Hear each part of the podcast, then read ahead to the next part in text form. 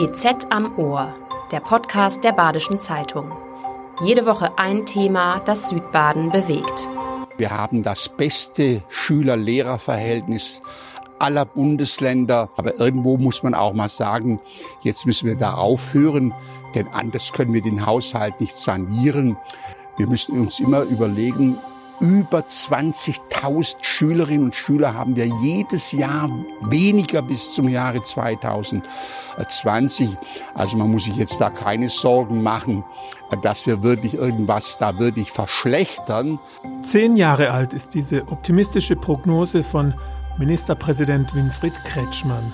Zehn Jahre, in denen sich durchaus etwas verschlechtert hat. Es fehlen Lehrkräfte an allen Ecken und Enden. Besonders groß ist der Mangel an den Grundschulen. Monika Stein war Lehrerin in Freiburg. Seit 2020 ist sie Landesvorsitzende der Gewerkschaft Erziehung und Wissenschaft. Mit ihr spreche ich über die Frage, wie sind die Grundschulen noch zu retten? Mein Name ist Florian Kech, ich bin Redakteur der Badischen Zeitung. Hallo Frau Stein. Hallo Herr Kech. Frau Stein, es werden händeringend Grundschullehrerinnen und Lehrer gesucht. Für Quereinsteiger stehen die Türen weit offen. Was für Möglichkeiten böten sich denn jemanden wie mir, wenn ich jetzt mit einem Politik- und Soziologiestudium und als gelernter Journalist äh, sagen würde, ich wechsle jetzt mal das Feld?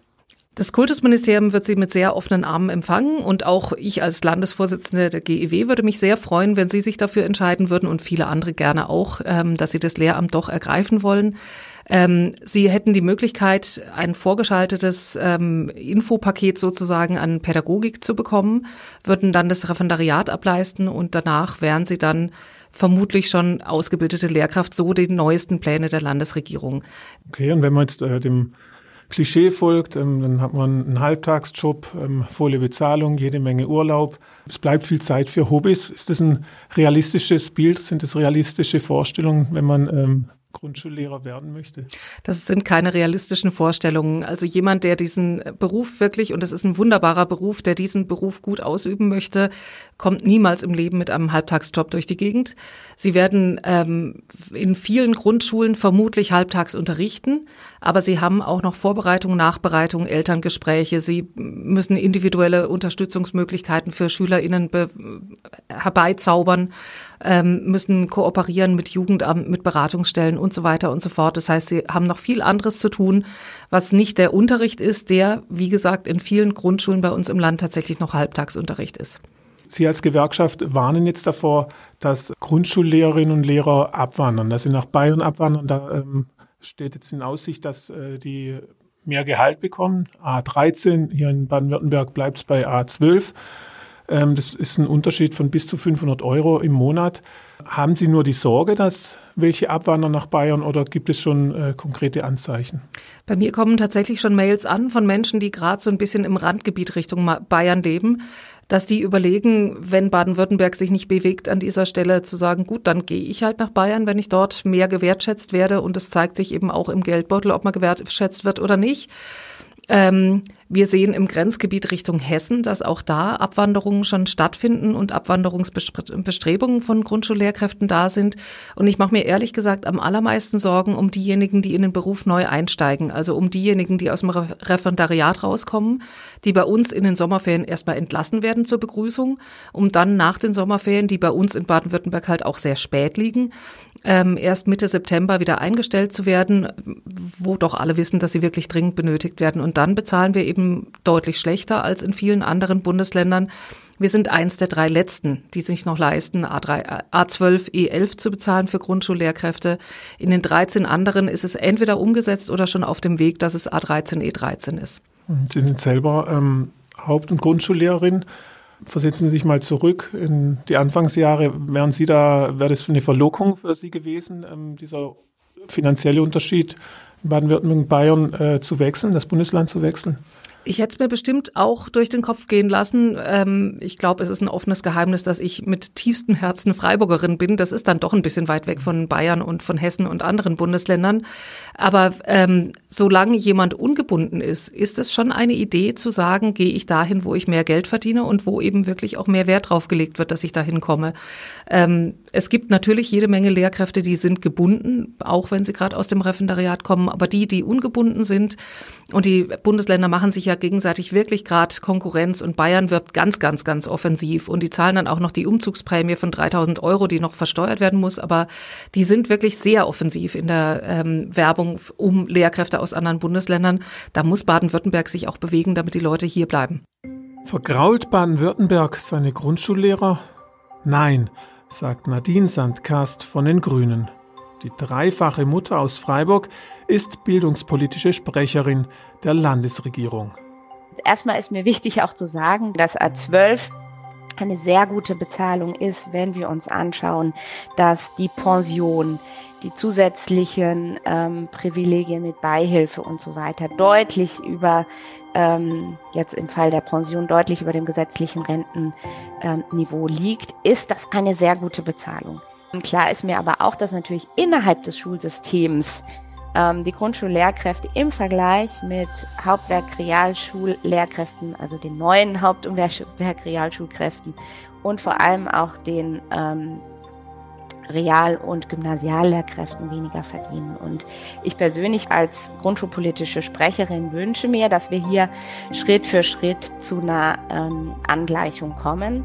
Ich kann mir sehr gut vorstellen, dass wir zum Beispiel den Master of Education im Grundschullehramt um ein Jahr erhöhen, so wie ähm, es auch bei den anderen ähm, Lehramtsstudiengängen ist und dann automatisch für die ähm, neuen äh, Absolventinnen und Absolventen im Grundschullehramt zu A13 kommen. Ob ich befürchte, dass jetzt alle Grundschullehrkräfte nach Bayern abwandern? Nein, das befürchte ich nicht, denn auch in Bayern ist es ähm, ist die äh, Aufstockung auf A13 für Grundschullehrkräfte bislang lediglich angekündigt. Auch hier ist noch nichts umgesetzt. Ich kriege die Rückmeldung auf meinen Grundschultouren, dass äh, viele Grundschullehrkräfte auch wirklich mit Freude und mit Leidenschaft ihren Beruf machen. Es ist ein sehr, sehr schöner Beruf und gleichzeitig glaube ich, dass jemand, der oder die noch nicht als Lehrkraft oder als Begleitung einer Lehrkraft im Klassenzimmer gestanden hat, sich gar nicht vorstellen kann, wie anstrengend dieses Dasein im Klassenzimmer oder auch allein schon auf dem Flur oder, oder auf dem Schulhof ist weil wirklich permanent irgendwelche Anforderungen auf die Lehrkräfte zukommen, weil permanent irgendwer, irgendwas geregelt werden muss, irgendwelche Kinder Ansprache, Zuspruch, Zuspruch sonst irgendwas brauchen. Ähm, vielleicht dann auch mal kurz gesagt werden muss, dass der Ball übrigens doch nicht auf dem Schulflur hier gedetscht werden soll und auch gerne nicht gegen andere Personen geschmissen werden soll oder sowas. Also da gibt es einfach wahnsinnig viel, was so ganz schnell und ganz nebenher geregelt werden muss, was dieses Dasein in der Schule und während der Unterrichtszeit auch wirklich nochmal anstrengender macht als einen Bürojob. Schildern Sie doch bitte mal so einen typischen Lehreralltag an einer Grundschule in Baden-Württemberg. Eine normale Lehrkraft kommt morgens mindestens zehn Minuten, meistens eher eine halbe Stunde vor dem Unterricht in die Schule, guckt erstmal, welche Neuigkeiten gibt es, sind Kinder krank, muss ich irgendwas regeln, gibt es irgendwelche Eltern, die ganz dringenden Gesprächsbedarf haben, gibt es irgendwas, was passiert ist? Und guckt als allererstes auch auf den Vertretungsplan. Kann ich denn den Unterricht, den ich für heute vorbereitet habe, überhaupt so durchführen, wie ich ihn vorbereitet habe, oder habe ich zwei Klassen gleichzeitig, weil eine Lehrkraft ausgefallen ist?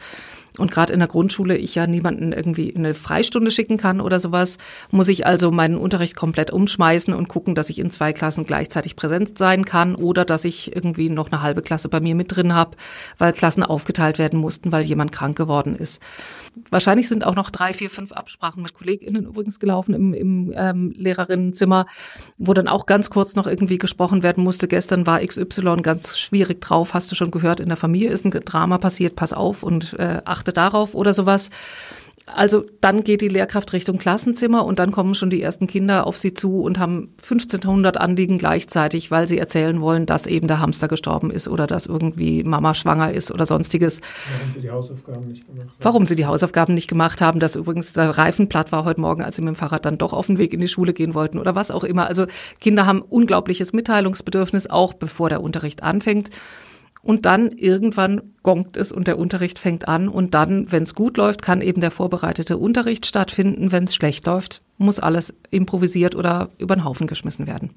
Wenn Sie jetzt ähm, die Zeit vergleichen, als Sie ähm, ange angefangen haben äh, zu unterrichten und heute, hat sich die Lage verschärft oder war es halt schon immer so und jetzt fehlt halt einfach das Personal? Also es hat sich schon sehr verändert. Ich habe 1996 angefangen, als ausgebildete Lehrerin zu arbeiten. Ich habe 1994 als Referendarin im Klassenzimmer gestanden. Da waren die Kinder wirklich, die Kinder und die Jugendlichen noch andere. Da waren die Lebensbedingungen der Kinder und Jugendlichen andere.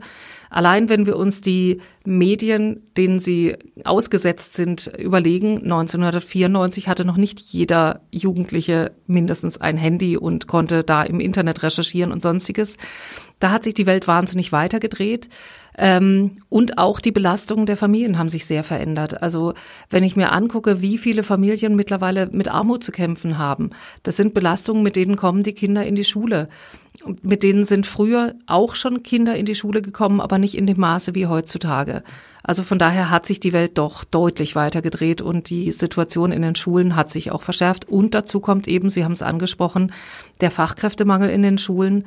Das heißt, nicht alle Kinder treffen auf ausgebildete Lehrkräfte, die auch wirklich alles Handwerkszeug bei der Hand haben, um mit ihnen gut umgehen zu können. In keinem anderen Bundesland ist die Heterogenität in der Klasse so hoch. Also gibt es so viele Migranten und auch Inklusion ist ein, ist ein großes Thema.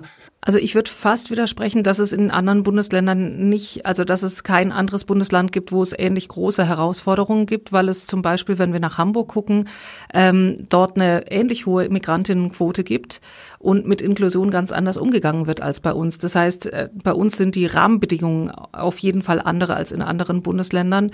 Bei uns ist die Inklusion extrem schlecht ausgestattet, aber ähm, die Herausforderungen gibt es schon auch in anderen Bundesländern. Was ich, was herausfordernd ist an solchen wirklich sehr, sehr heterogenen Klassen ist, dass ich eben die ganze Bandbreite habe von den Kindern, die, jetzt gucke ich mal auf eine erste Klasse, die in die erste Klasse kommen und ähm, selbstverständlich schon längst wissen, wie man Stifte hält, wie man sein, äh, die ihren eigenen Namen schreiben können, die vielleicht auch schon kleine Sätze schreiben können, ähm, die auch schon lesen können, weil sie ganz viel mit Büchern konfrontiert worden sind in ihrem Leben schon und weil sie ständig vorgelesen kriegen und in einem sehr bildungsnahen Elternhaus leben.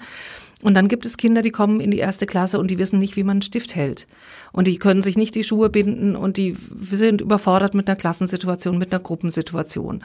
Dann gibt es Kinder unter beiden Seiten, die können kein Deutsch. Mit denen muss ich dann als Lehr Lehrkraft, wenn ich keine Unterstützung habe, muss ich versuchen, mit denen so gut wie möglich zu kommunizieren und denen klar machen, um was geht's gerade hier, wie läuft unser Unterricht ab, wie, wie können wir beide uns verständigen. Das ist ja absolut nicht einfach mit jemandem, der kein Deutsch kann.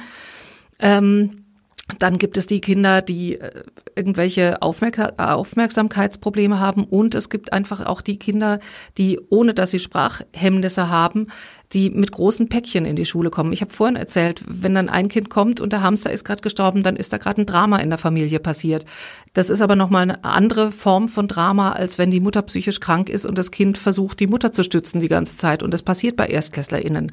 Das heißt, da sind wirklich sehr, sehr verschiedene Voraussetzungen, mit denen die Kinder in die Schule kommen.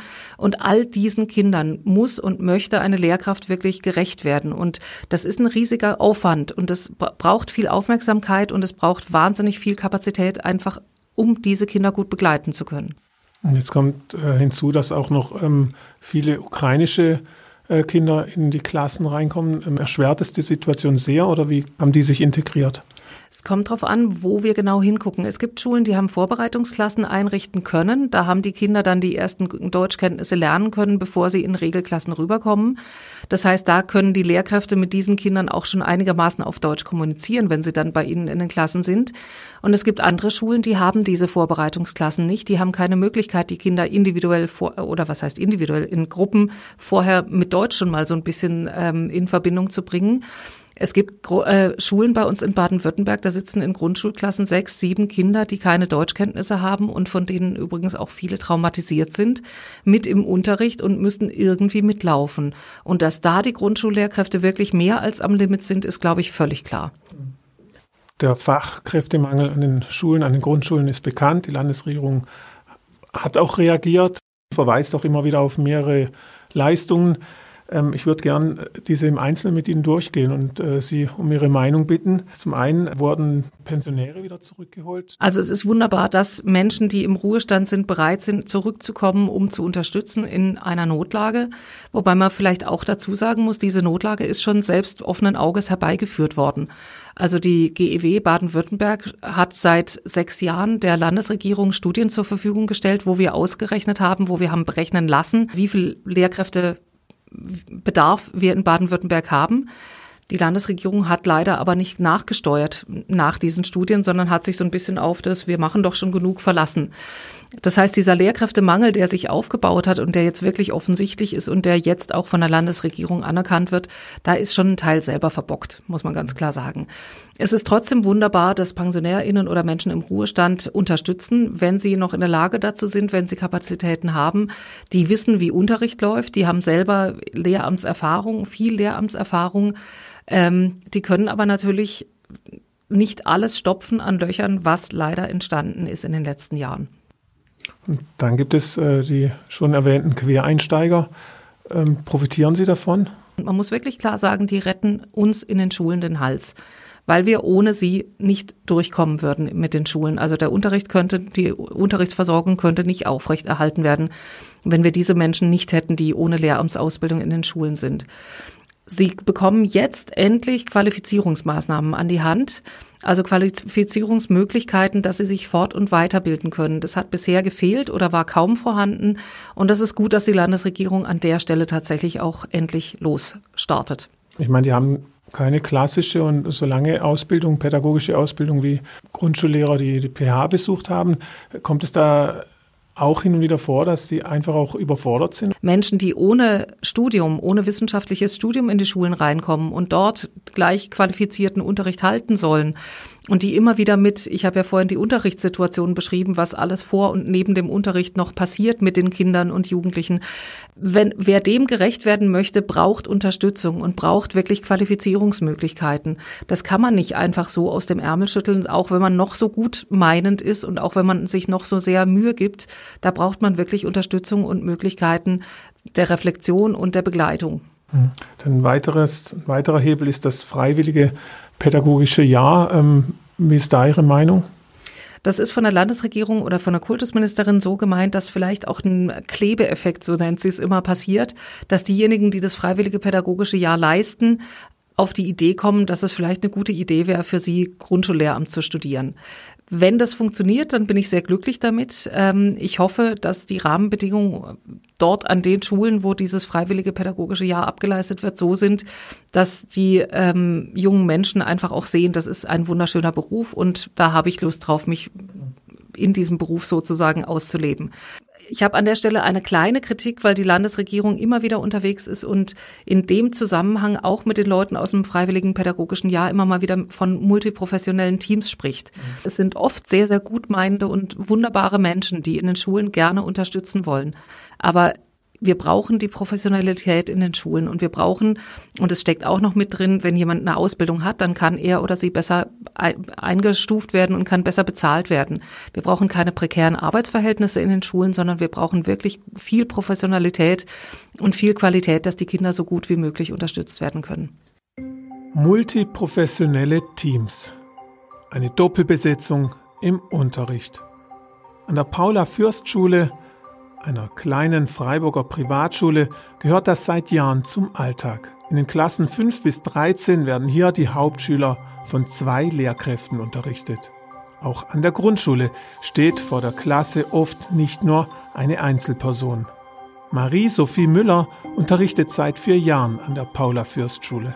Wenn zwei Lehrkräfte in den Hauptfächern im Unterricht sind, kann ganz anders auf die Bedürfnisse der Kinder eingegangen werden und genau das spüren die auch. Also die wissen, es ist immer jemand für mich da, ob es jetzt um äh, fachliches Wissen geht oder ob es persönliches, pädagogische Dinge, Belange sind. SchülerInnen haben mehr das Gefühl, wahrgenommen zu werden, wenn zwei Personen da sind. Für die Lehrkräfte ist es eine riesige Bereicherung, wie wir wahrgenommen haben. Es ist eine Arbeitsentlastung. Man erprobt Teamfähigkeit, man arbeitet zusammen, man entwickelt neue Ideen, weil einfach zwei Menschen zusammen an einem Thema arbeiten. Ähm, die Belastung wird gesenkt, auch im pädagogischen. Man steht nicht mehr alleine da, es sind immer vier Augen. Man kann auch Dinge abgeben und Verantwortung abgeben oder Verantwortung aufteilen. Aber natürlich muss man auch teamfähig sein. Also Kompromisse müssen eingegangen werden, wenn ich zu zweit arbeite. Lehrkräfte werden im Studium eher zu EinzelkämpferInnen erzogen, zum Ich mache meinen Unterricht. Und wenn ich im Team arbeite, muss ich da natürlich eine ganz andere Einstellung entwickeln und ähm, mich absprechen, Teamzeiten einräumen und natürlich prallen auch Lehrerpersönlichkeiten aufeinander. Insgesamt haben wir aber trotzdem eine sehr positive Erfahrung gemacht eben weil die Zusammenarbeit gestärkt wird, unsere, unser Team sehr eng ist, sehr gut miteinander arbeitet und dadurch einfach ganz viele Prozesse erleichtert werden. Wie gesagt, die Paula Fürst Schule ist eine kleine Privatschule mit ihren finanziellen Möglichkeiten nicht repräsentativ. Doch es gibt eine Gruppe von Eltern und Lehrern, die dieses Modell auf das ganze Land übertragen wollen. Sie haben eine Petition gestartet mit dem Ziel, ein flächendeckender Tandemunterricht an allen Grundschulen, spätestens in zehn Jahren. Was halten Sie von diesem Modell und auch von dieser Vision und wie, wie realistisch denken Sie, ist das? Also es ist eine super schöne Idee und es ist eigentlich auch eine gute und richtige Idee. Ähm, da Sie fragen, wie realistisch das ist, es ist leider nicht allzu realistisch, weil wir zu wenig Grundschullehrkräfte ausbilden. Auch für unseren Bedarf, für den 100 Prozent Versorgungsbedarf, bilden wir zu wenig Grundschullehrkräfte aus. Und in dem Fall würden wir ja von einem 200 Prozent Bedarf sprechen. Ähm, wir haben diese Grundschullehrkräfte nicht. Im Koalitionsvertrag steht drin, dass in der Inklusion die Doppelbesetzung stattfinden soll. Das heißt, dass inklusiv beschulte Klassen dass dort zwei Lehrkräfte gleichzeitig unterrichten sollen, eine sonderschulpädagogische Lehrkraft und eine aus der Schule, in der eben diese Klassen sind. Das wäre für mich, würde ich sagen, mal der erste Zwischenschritt und auch den werden wir nicht erreichen. Also auch der ist leider nicht realistisch umzusetzen, weil wir zu wenig Menschen haben, die als ausgebildete Lehrkräfte von den PHs kommen. Und das ist der Punkt, wo die Landesregierung dringend nachsteuern muss und wo wir auch wirklich auch schon lange darauf hinweisen, wir brauchen mehr, mehr Studienplätze für Lehramt, besonders fürs Grundschullehramt und fürs sonderpädagogische Lehramt. Und da, also Sonderpädagogik ist jetzt für dieses Jahr 175 neue Lehrpl äh, Studienplätze in, in Freiburg geschaffen worden. Ähm, für das Grundschullehramt verweist die Kultusministerin immer drauf, dass die Studienplätze hochgesetzt wurden. Es reicht aber trotzdem nicht aus. Wir brauchen mehr. Und es ist ein Unding, dass in Zeiten, wo wir wissen, wir laufen auf einen weiteren, noch viel schlimmeren Lehrkräftemangel zu, dass da ein NC auf dem Grundschullehramt ist und Leute mit einem äh, Abischnitt von 1, nur ähm, Grundschullehramt studieren können. Wir müssten Gott froh sein, dass noch mehr Menschen im Moment äh, Grundschullehramt studieren wollen, als wir Studienplätze haben. Und die Landesregierung täte sehr gut dran, die Studienplätze endlich hochzuschrauben. Also sind seit 2020, November 2020 sind Sie hauptberufliche Gewerkschafterin, Landesvorsitzende der GEW. Ähm, sind Sie manchmal froh, dass Sie nicht mehr ins Klassenzimmer müssen? Oder tippen Sie jetzt aber einen schmerzhaften Punkt bei mir an. Ich, ich vermisse das Klassenzimmer tatsächlich. Ich merke, dass ich immer wieder, wenn ich eben die schlechteren Rahmenbedingungen, die wir leider haben, mir angucke, dass ich dann denke, vielleicht habe ich tatsächlich sozusagen in dem Moment, wo es am schönsten war, den Absprung geschaffen, äh, geschafft. Aber ich vermisse das Klassenzimmer und meine SchülerInnen tatsächlich.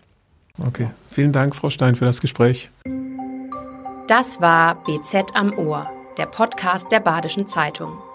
Jede Woche ein Thema, das Südbaden bewegt.